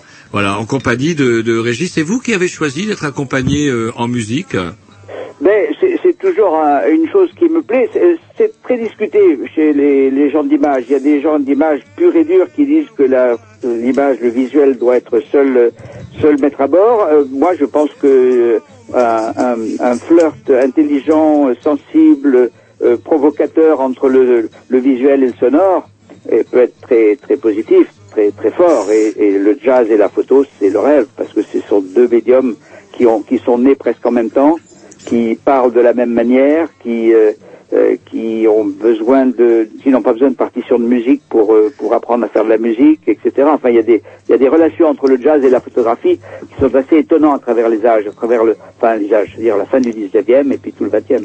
D'accord. Et donc du coup, euh, vous venez de présenter des, des clichés bah, qui sont quand même peut-être un, un peu anciens, on va dire. Maintenant, on est quand même en 2010, des, des, des photos qui remontent aux années 60. Oui. Alors, est-ce que vous pourriez nous en parler euh, bah, Parce que je sais pas, je suis, je pense que de nombreux auditeurs qui vous connaissent pas. Donc, du coup, vous avez, vous êtes parti euh, aux États-Unis dans les années 60. Euh, enfin, a- normalement, vous aviez prévu d'y aller plus tôt. Vous, rêviez de, de, de rencontrer Monsieur William Faulkner, en fait, si j'ai Ben bien oui, compris. je voulais rencontrer Faulkner, mais ça a été très difficile d'obtenir un visa parce que si j'avais demandé un visa pour aller à New York, j'aurais pas eu de problème. New York étant la ville phare du pays, on pense pas qu'il y a qu'il y a quelque chose de caché sous roche. Aller dans un pays aussi aussi mystérieux que le, le sud profond, c'est-à-dire le Mississippi, la Louisiane, le l'Alabama, euh, ça paraissait un peu curieux pour le- les gens qui délivrent les visas là, au consulat américain de Paris, et ils ont voulu faire une enquête parce qu'ils étaient un peu inquiets. Qu'est-ce qu'il va faire? Est-ce qu'il va pas faire de la gîte propre, etc. Ils sont aperçus que j'étais propre, clean, comme on dit maintenant, euh, et ils m'ont donné le visa, mais ils me l'ont donné avec assez de retard, juste pour que j'arrive après la mort de Faulkner. Ça, ça a été le gros, le gros reproche que, que j'ai fait à ce moment-là, c'est de rater le bonhomme parce que je, c'est un type, j'ai rencontré tous ses, enfin tous ses copains, ses quelques copains parce qu'il était tellement détonnant comme bonhomme qu'il est dans le milieu où il vivait, il faisait pas l'unanimité, hein. on le considérait comme un peu, un peu bizarre. Il était très sérieusement décalé par rapport au, à l'esprit ambiant. Et j'ai rencontré donc les, les gens qui l'aimaient beaucoup, qui le, le regardaient, qui le, re- le recevaient, qui allaient le voir, qui s'occupaient de lui, etc. Et j'ai bien regretté parce que je crois que je me serais bien entendu avec ce sacré bon- bonhomme. Et donc du coup, euh, là-bas, vous êtes, euh, vous avez débarqué là-bas, mais euh, en tant, en tant qu'enseignant, en fait, vous êtes parti pour enseigner la photographie? Non, je suis parti pour euh, rencontrer Faulkner et me- en, en me disant, ben, il faut que je trouve un job parce que j'ai pas les moyens de me payer un séjour là-bas pour euh, pour pour faire des photos. À l'époque, le photographe, c'est début des années 60, c'était ça ça payait pas son bonhomme. Donc j'ai j'ai demandé à l'université s'ils avaient besoin de quelqu'un pour donner des cours euh, de français, en français, la grammaire, la littérature, la philosophie, enfin ce qu'ils voulaient quoi. Comme je me débrouillais assez bien en, en, en anglais, ils se sont dit ben pourquoi pas un, un autochtone, pourquoi pas un vrai un vrai de France pour pour nous parler de ça et c'est comme ça que j'ai eu le, le poste pour gagner ma vie. D'accord. Et là j'enseignais pas du quand tout même la resté deux ans, Alain. J'enseignais le, le subjonctif et puis le et puis la littérature, le- l'existentialisme, Jean-Paul Sartre, etc. Et, et pas Faulkner, photos. du coup? Le but c'était les photos. Et, et là-bas, justement, on en parlait un petit peu euh, quand je vous ai eu au téléphone l'autre jour, euh, ben, le- les États du Sud. Je vous, je vous parlais de situation euh, coloniale, c'est-à-dire effectivement avec une, une minorité de blancs et une majorité de noirs, mais j'imaginais pas à quel point effectivement on parlait de... En fait, la minorité, c'est les blancs, c'était les blancs là-bas. Ah oui, le- la- dans l'état où j'étais, le Mississippi, je crois qu'il y avait 90% de noirs et 10% de blancs. Mais comme les noirs n'étaient pas inscrits sur les, les listes électorales, parce qu'ils savaient pas, ça, ils ne voulaient pas le faire, ils avaient l'impression que c'était pas pour eux. Enfin, il y avait très peu d'inscrits, ce qui fait que les, les 10% de blancs euh, réglaient la, euh, réglaient la politique de l'État, quoi, discu- discutaient entre eux de ce qui était bon et pas bon à faire. Et, et, et mo- et montrer leur image, parce que du coup, euh, comme on les noirs, on les voyait pas. Vous, votre travail, c'était justement de les rendre visibles quelque part. Ben oui, parce que je- quand je quand je suis arrivé là-bas, j'ai découvert d'abord euh, dans les romans de Faulkner, ils sont ultra présents. Euh, c'est ce qui inquiétait d'ailleurs euh, les, les lecteurs de l'époque. Maintenant, c'est terminé tout ça, mais euh, Oui, monsieur. au, au milieu du, du, siècle précédent, les lecteurs blancs de Faulkner étaient très inquiets. D'ailleurs, quand ils me demandaient pourquoi j'étais venu euh, voir Faulkner, ils voyaient pas l'intérêt. Quoi. Pour- Pourquoi, pourquoi lui euh, Ben, c'est parce que lui, il voyait la situation telle qu'elle était. C'est une situation terrible avec des gens qu'on prenait pour des, des sous-hommes. Euh, qui n'avaient aucun aucun droit, euh, ils n'avaient pas le droit de vote, ils n'avaient pas le droit d'aller euh, pisser où ils voulaient, ils n'avaient pas, ils, ils étaient considérés comme des, des sous-personnages de l'État. Et, euh, et Faulkner, lui, bien sûr, en tant que en tant qu'écrivain, que poète, euh, Et il humaniste. comprenait pas ça du tout. Lui, il n'était pas du tout dans cet esprit-là. Un grand humaniste. Bah oui, il, il- alors bien sûr, il, il était, il, il me faisait beaucoup penser à Camus avec le problème algérien. Camus aussi, il savait pas trop comment réagir par rapport au, problème, algérien, parce qu'il se rendait bien compte que les, les, les pieds noirs et les, et les arabes, il y avait un, problème malsain, il y avait un, y avait un, distinguo terrible de, de, de, mauvaises surprises à, la- à, la- venir, et qui en effet sont venues avec la, l'indépendance de l'Algérie. Eh bien, Faulkner, c'était pareil, il savait pas trop comment parler aux blancs de son pays, en leur disant, mais attention, il y a les noirs, vous pouvez pas considérer par les, vous co- continuez à les ignorer, c'est des personnages, euh, euh, enfin, ils ont inventé la musique du XXe siècle, les noirs, quand même, c'est pas des, c'est pas des rigolos. Ils ont inventé le jazz. Personne n'a, n'a- d'autre qu'eux n'a inventé la musique du siècle. Oh yeah. Et Arthur Honegger, on, on- on raconte cette, cette phrase d'Arthur Honegger, on- le grand, grand, grand musicien classique français, enfin classique, disons, de musique dite euh, de, de, de haut niveau.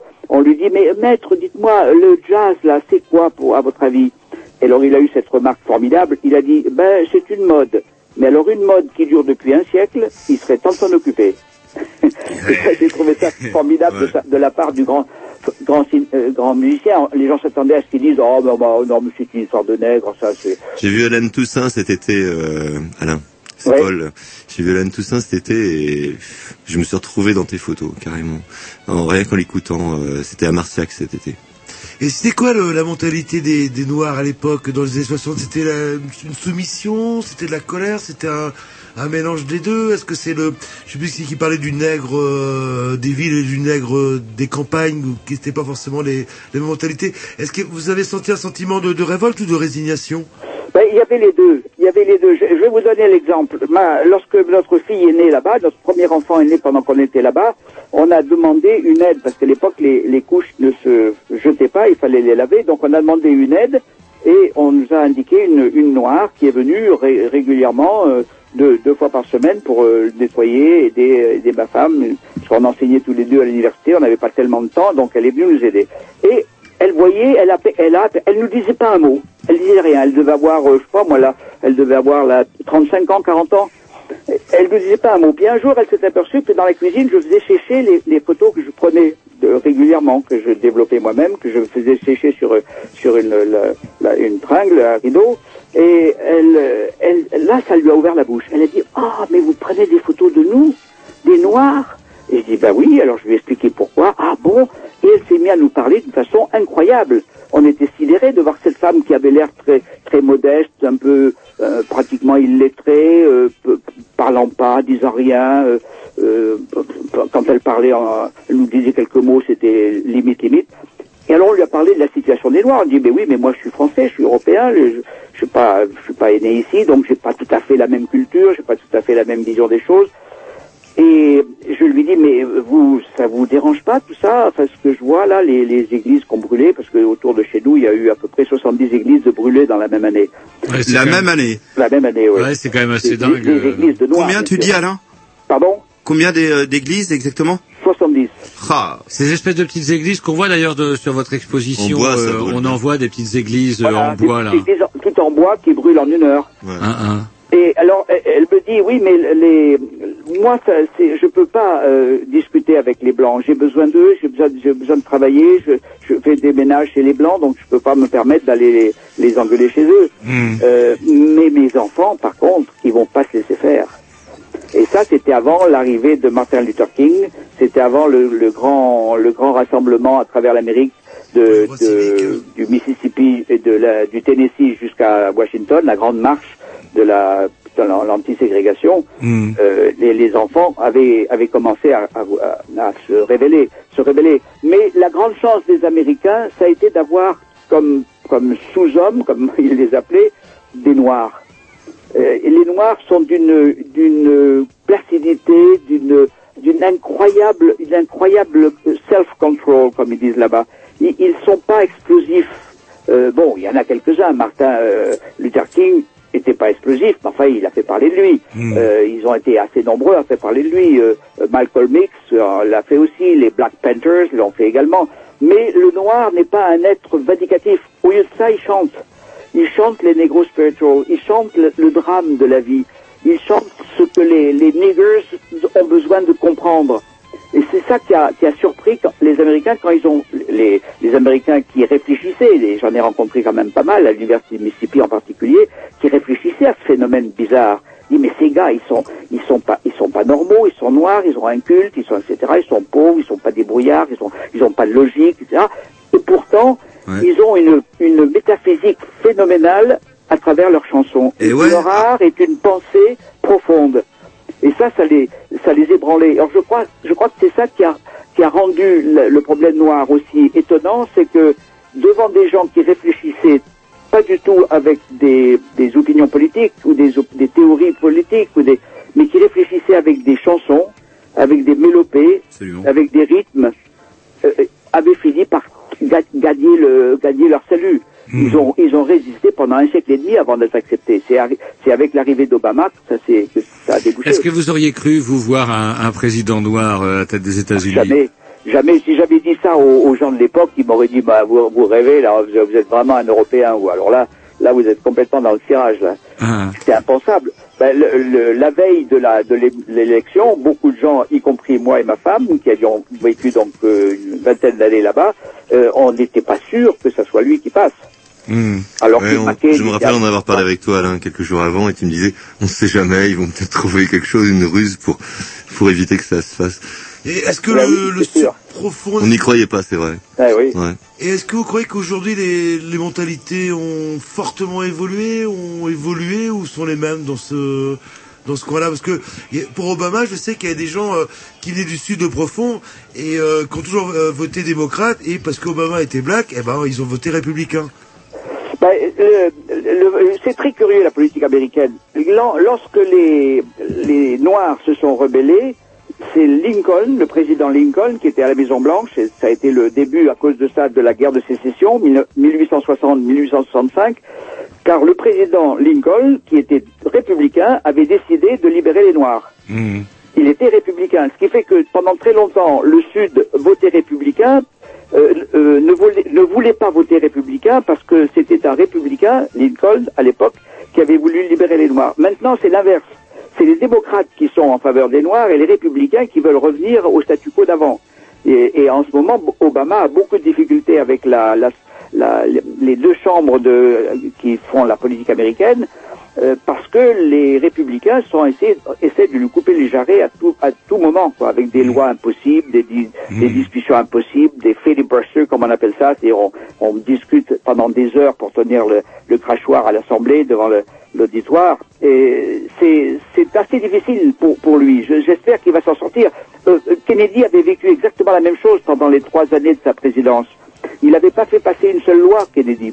C'est une fois qu'il est mort que Lyndon, Lyndon Johnson, qui l'a remplacé, a, a pu pas- faire passer quelques-unes des lois que Kennedy voulait faire passer. Parce que Kennedy était trop, trop révolutionnaire, il inquiétait les gens, quoi. Alors c'est ça qui est curieux dans ce pays qui est novateur, euh, cour- courageux, qui prend des risques, qui est le pays que tout le monde admire parce qu'ils font des choses que, avant tout le monde, eh ben, ils sont d'un conservatisme opaque, d'un conservatisme délirant, subitement sur des choses aussi énormes que les Noirs ont-ils une âme ou n'ont-ils pas une âme? Pendant deux siècles, les Américains ont dit ils n'ont pas d'âme, donc tout est permis. Alors c'est marrant parce que vous parlez des noirs, mais comment dans vos photos, on voit aussi euh, pas mal de blancs et parfois euh, comment on a l'impression de se retrouver dans des scènes un peu à la Norman Rockwell avec euh, le comment vous savez euh, où euh, tout est avec la, la dinde, la grosse dinde de Thanksgiving où on voit des, des blancs qui jouent au foot, euh, tout bien habillés, etc. Des tous les spectateurs, tout le monde est clean, etc. Ça un petit peu, ça vous a obsédé un peu aussi cette élite blanche là? Ah ben c'est sûr que le- de, voir le- les deux côtés de la chose, que euh, mes amis, mes amis américains, sauf trois ou trois à peu près entre à peu près autour de nous, mes américains, amé- américains comprenaient pas que je m'occupe des noirs, puisque pour eux les noirs c'était un, no problem, c'était c'était hors de hors de sujet quoi. Ils ont, euh, moi j'étais perpétuellement confronté à ce, à ce double, ce, ce dieu Janus qui a deux visages, le visage blanc, le visage noir. De, de gens qui ont fait la guerre ensemble, qui l'ont fait très bien d'ailleurs, les noirs avec les blancs. Au début, on, on les mettait pas au combat, les noirs, mais après on s'est aperçu qu'il il manquait de chair à canon, donc on les a mis au combat et ils ont très bien fait le boulot. D'ailleurs, ça a été le début de la, le- le- la, de la Même dans les forces des noirs françaises euh, à la Seconde Guerre mondiale. coloniales, hein, c'est on a ceux qui se sont pareil. battus plus longtemps après l'armistice de 40, c'est les Noirs. Hein. Et, puis, et puisque vous parliez des blancs, est-ce que dans, dans les années 60, est-ce qu'il y avait une hiérarchie aussi chez les blancs? Ou est-ce que tous les blancs étaient riches euh... Oui, mais alors il n'y a, a pas la lutte des classes. Euh, c'est ça qui m'a étonné. Les, les, les Américains ont fait l'économie d'une d'une révolution à la russe, à la, soviétique. Il n'y avait pas de lutte des classes parce que le protestantisme qui est à la base de leur de leur démocratie, de leur euh, de leur constitution, euh, été- est beaucoup plus ouverte euh, dans, dans à ce domaine-là, domaine de, l'homme qui commande à celui qui est commandé. Euh, on voit sur le terrain de golf, on voit des, des blancs pauvres avec des, qui jouent avec des blancs riches. Ça gêne pas trop, c'est devenu une chose assez normale. Chacun euh, peut, peut participer à la vie de tout le monde, dans la mesure où il a la bonne couleur de peau, bien sûr. Enfin, à l'époque. À l'époque, maintenant, ça s'améliore un peu. Il y a des noirs qui vont jouer sur des, des golfs de blancs, alors qu'avant, c'était non seulement impensable, mais le gars, s'il avait essayé, il se faisait lyncher, hein, c'est sûr. Donc, il y avait un- un- une, une surprise permanente pour moi. Et c'est, je pense que cette, cette, cette surprise qui était passionnante, c'est de voir la, la tête des blancs, la tête des noirs, parler aux uns, parler aux autres, parler des uns aux autres et des autres aux uns, et de, et de voir la, la, la, la réponse qu'il me faisait. Et, et toujours, il me disait, oui, mais vous, vous êtes un alien. Alien, c'est comme aliéné, quoi. C'est la même racine. Vous êtes un étranger, donc vous pouvez pas comprendre. Et, et- et on me pardonnait beaucoup, ce que j'ai beaucoup apprécié d'ailleurs, parce que si on m'avait pas pardonné les, les, pas les gaffes, mais les, les provocations que je faisais sans, sans être méchant, mais parce que je voulais obtenir des réponses, j'aurais été, euh, j'aurais été mis en prison. Euh, en, en France, je pense que pendant la guerre d'Algérie, si un Américain était venu, venu dire aux Français, aux pieds noirs, la même chose que moi je disais aux, aux blancs de là-bas, euh, l'Américain dont je parle, là, qui aurait dit la même chose aux, pi- aux pieds noirs, il se serait fait lyncher, le gars. Même Alain, chose. D'ailleurs, Alain, c'est. Kennedy. J'ai juste un truc à. J'aimerais que tu tu recentres euh, un, un truc parce que euh, là on, on parle beaucoup de de la cause noire qui est importante, c'est vrai. Mais j'aimerais qu'on parle davantage des images. Est-ce que tu peux euh, nous expliquer un petit peu la spontanéité qui t'a guidé quand tu as fait des photos là-bas Parce que tes photos, elles sont, elles montrent tous les aspects de la vie quotidienne également. Et je trouve que c'est important euh, de mettre ça aussi. euh, à l'honneur ce soir. Je trouve que tes photos, c'est un incroyable reportage aussi d'une époque, euh, sous tous les aspects, à la fois dans la rue, à la fois dans les bayous, à la fois dans dans les les salons de coiffure. Tous ces aspects-là, comment tu, tu as tu, tu as systématisé ça ou est-ce que tu, tu l'as fait vraiment au, au coup par coup Ben, c'est après coup que je me suis aperçu de, de cette façon de travailler. Je j'avais jamais fait ça avant. J'avais fait des reportages en, en France, euh, des reportages très très précis sur des sujets très précis. J'étais allé photographier euh, euh, un problème d'incendie d'un puits à Simessaoud, dans- au Sahara, où il y avait euh, euh, tout un spectacle à, à voir sur la façon d'étouffer un incendie énorme. Bon, ça, je- les, les, le reportage factuel, j'avais commencé à en faire. Mais une fois que j'étais là-bas, c'est Faulkner qui m'avait amené. C'est Faulkner que je lisais tous les jours. Car je me suis astreint à lire, pas tous les romans parce qu'il en a fait 22, mais euh, en anglais c'est plus lent. Ses pas, quoi. Mais j'en ai lu euh, à peu près la moitié quand j'étais là-bas. Et, et en lisant les romans de Faulkner, c'est lui qui m'a commandé les photos. C'est lui qui m'a obligé à, à aller sous la sous la, la peau des choses. Euh, c'est lui qui m'a permis de pas faire du documentaire, mais du documentaire qui a une pensée, du, du documentaire qui essaie de méditer, de réfléchir, de voir quel rapport il y a entre ces êtres et ces choses, entre ces paysages et ces visages. Ces rapports, ouais, et je te remercie encore euh, quand même parce que je suis à mon quatrième bouquin là en moins de deux ans euh, sur Faulkner et c'est quand même un truc à conseiller. Bravo Alain, encore une fois. Merci. Et aussi une, une imagerie des années 60, euh, le Cucus Clan, vous, vous l'avez vu, vous l'avez aperçu? Le clan, appelle-long clan, on dit le clan. Le l'avez clan. senti? Ben oui, oui, oui, je l'ai aperçu. J'ai- Je l'ai aperçu sans. Euh, c'est un, jour que j'ai découvert qu'un des gars en était parce que les gens du clan se montraient pas en, sans, sans le- leur casque là, sans leur cagoule. Euh, mais je l'ai aperçu à travers l'oncle d'un de mes étudiants. Euh, un jour, j'étais en train de, de photographier un noir, Fred McDowell, dont on vous entendiez tout à l'heure la musique. Euh, qui, que un, un de mes étudiants m'avait indiqué. D'ailleurs, c'est lui qui m'avait donné la- l'adresse. Enfin, on est parti ensemble pour le, le rechercher dans la nature. Ça, ça a été assez assez homérique comme comme recherche parce qu'on savait pas trop où il habitait, mais on a fait au moins 200 kilomètres pour le trouver. Et là, pendant que j'y étais, la, le clan avait entendu parler de deux blancs, moi et mon étudiant, qui euh, était en train de chercher un noir et qui est en train, en train d'aller chez un noir et était rentré dans la maison, etc. Et quand on était dedans, la, la, la police est arrivée, c'est-à-dire le clan, parce que le, le- la police, c'est- c'était le clan, quoi, quasiment. Ça faisait partie de la C'était les mêmes. Évidemment. Sans les cagoules, quoi. Oui, oui, sans les cagoules. En civil. Alors ils arrivent et le Fred McDowell qui était dans la dans la maison, sa petite maison qui était vraiment une petite maison de un, un shack comme on appelle ça là-bas, c'est une petite maison ultra modeste. Il nous dit oh vous inquiétez pas, ils vont pas ils vont rien faire à votre bagnole. Euh, ils vont non ils non ils vous inquiétez pas, ils vont pas venir dans la maison parce qu'ils savent que j'ai un fusil de chasse, mais ils vont peut-être brûler votre voiture. Ah ben j'ai dit bravo, on s'était saigné les veines pour en acheter une et puis on, si on devait l'avoir brûlée, euh, je voyais mal la- l'assurance du coin euh, payer la payer les dégâts de la du Surtout qu'il aurait euh, fallu porter plainte chez le shérif. euh, ouais, Au clan, quoi, au bureau du clan en direct. non, je vais me plaindre, ouais. Et alors, bon, ils l'ont pas brûlé, puis ils sont repartis. Un- J'en parle un jour à un de mes étudiants, me dit, ah ben, je suis allé voir Fred McDowell, je dis, ah, vous l'avez vu, il paraît qu'il est vachement bien. Je dis, oui, oui, il est vachement bon, et ça. Et il me dit, euh, il me dit, mais, ah, c'était vous, donc? Alors, je dis, comment c'était moi? Ben oui, oui, mon oncle qui est dans le clan m'en a, m'en a parlé. Il m'a raconté qu'il faisait partie du groupe, là, qui était venu, qui avait tourné autour de la voiture. Et ce qui m'avait sauvé, c'est que sur le, sur le, la vitre de la voiture, à l'avant, il y avait le petit, le petit, le petit autocollant qui me donnait droit en tant que prof de, à l'université d'utiliser le parking de ma, de ma faculté. D'accord. Donc il s'est dit, puisqu'il est prof à, à Ole Miss, qui était la, la, le temple même de la ségrégation à l'époque, euh, il s'est dit, il peut pas être mauvais, donc ça, ça va, on n'a pas brûlé la voiture. Donc il y avait des, des choses comme ça qui étaient assez étonnantes. Euh, une autre fois, il y a, on, m'a- on avait vu, quelqu'un avait dit que je prenais des photos de noirs, donc ils n'ont pas brûlé de croix devant ma porte parce qu'on leur a dit que j'étais étranger. Euh, il dit c'est jamais, des fois, que tu sois à rien. Il peut pas comprendre. Ah oui, oui, il fallait. C'est quand même. donc, T'avais pas ta carte encore. C'est chaud, c'est chaud bouillant parce que euh, moi je ne connaissais ça que par à travers le film la Mississippi Burning, là cette histoire des, des étudiants euh, pour les droits civiques américains qui avaient été assassinés euh, par les, les gens du clan dans une petite ville. Et vous vous étiez là euh, pendant ce meurtre-là en fait. Si, en 65, ça, ça s'est passé, Mississippi Burning, à, à deux heures de voiture, une heure et demie de voiture de, de là où j'étais. Et ça, on en a parlé dès le lendemain matin, parce que dans, dans l'université, il y avait, à la suite de la mort de Kennedy, qui est arrivée euh, pendant que j'y étais, euh, c'était dans ma salle de classe quand un étudiant est rentré en trompe pour, euh, pour dire euh, qu'on a tiré sur le président. Il y avait un, un clivage entre les, les gens des lettres et les gens des, des sciences, ou les gens des, du commerce ou du droit. Les gens des lettres, euh, ils étaient euh, la philosophie, psychologie, euh, littérature, etc. Ils étaient plutôt en faveur de, de Kennedy, euh, jeune gars dynamique euh, qui a des idées nouvelles. Les gens des sciences, eux, ils étaient franchement contre.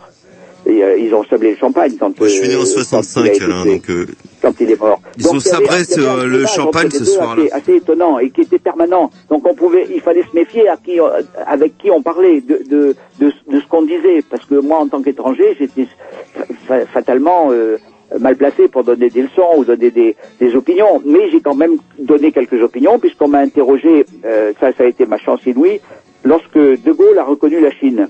Il, Ah personne n'avait reconnu la Chine, sauf les Anglais. Et ça, c'était mon point fort, parce que je leur disais tout de suite, c'est curieux, les Anglais ont reconnu la Chine il y a 15 ans, euh, De Gaulle l'a reconnu en 63. Les Anglais l'avaient fait au début des années 50. Et vous avez rien dit quand c'était les Anglais. Quand c'est nous, c'est une catastrophe, parce que tout de suite, t'as dit, mais qu'est-ce que c'est que ce con de De Gaulle, il reconnaît la Chine, mais la Chine est communiste, c'est scandaleux. Et là, j'ai eu l'occasion de parler assez souvent à, plusieurs cercles d'universitaires qui m'ont invité, les uns et les autres, aussi bien dans le, dans le camp euh, euh, anti-ségrégation que pro-ségrégation.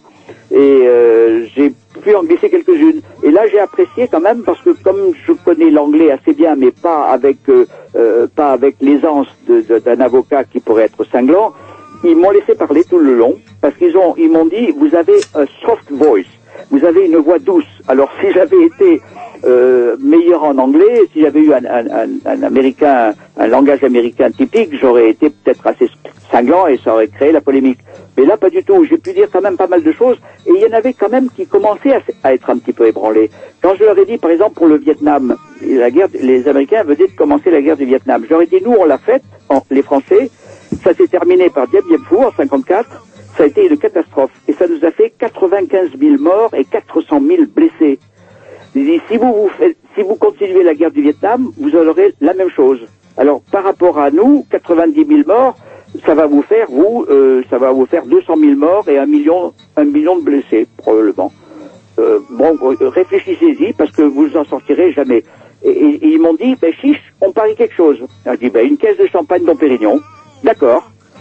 Malheureusement, j'ai- j'étais parti au moment où, la, où le Vietnam a été a été a, a vidé les Américains de, la, de leur présence et j'ai pas eu ma caisse de Dom Pérignon. Le Vouvray pétillant, c'est bien aussi.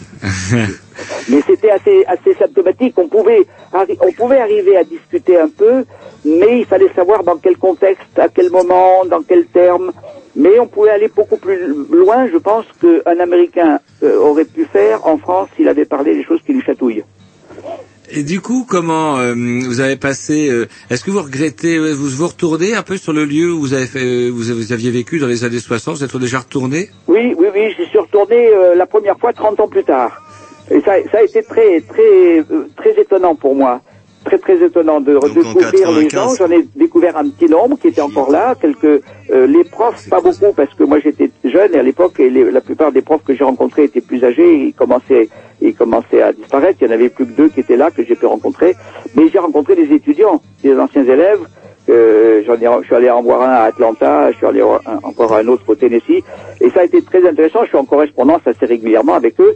J'ai survenu aussi en, en 2005, là, au moment de l'ouragan de Katrina. Malheureusement, je suis arrivé la veille de l'ouragan de Katrina et ça a foutu en l'air mon, mon, la totalité de mon voyage parce que j'ai été pris au piège pendant pendant une semaine, sans eau, sans électricité, sans rien.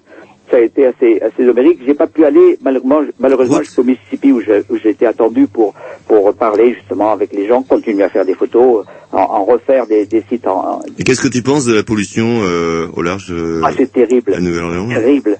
Terrible. Terrible, hein. Ça, je- les, quand, quand ça a eu lieu, tous mes amis, j'ai été en- envoyé à tous Ils les ont gens rien fait en un premier temps, ils ont laissé euh, pourrir tout ça, quoi. C'est Ah, c'est c'est effrayant parce que le- les bayous, c'est C'est écœurant, voilà. c'est écœurant. Il parle des bayous, donc euh, notamment, moi j'ai eu la chance de connaître les bayous et euh, cette espèce de microsystème qu'il y a là-dedans. Euh, avoir la chance de regarder dans les bayous euh, un croco, un peu de loin, Oui, de voir euh, des écrevisses, oui. Ah oui. de bouffer des huîtres, ce qu'on appelle les poor boys. Ouais. Les Quand on n'a pas de l'argent. Moi je l'ai vécu Alain et euh, bordel, je sais d'où tu viens et Katharina c'est une catastrophe. Ah oui. Et 2005, eh ben on n'est pas sorti de la merde déjà. Ah oui. Ça c'est sûr que c'était Marie-Laure, terrible. On peut pas nettoyer des bayous. C'est innettoyable. Ah non. Mais Et ça va rester là sortent bien, pendant, les pendant des Américains. décennies, pendant des peut-être même Kilo rentre Ah très, bah c'est très cuit, loin hein. dans les. c'est cuit. dans les Par terres. contre, Alain, euh, juste, on va écouter un petit morceau et je t'ai retrouvé une bande rien que pour toi et ta femme.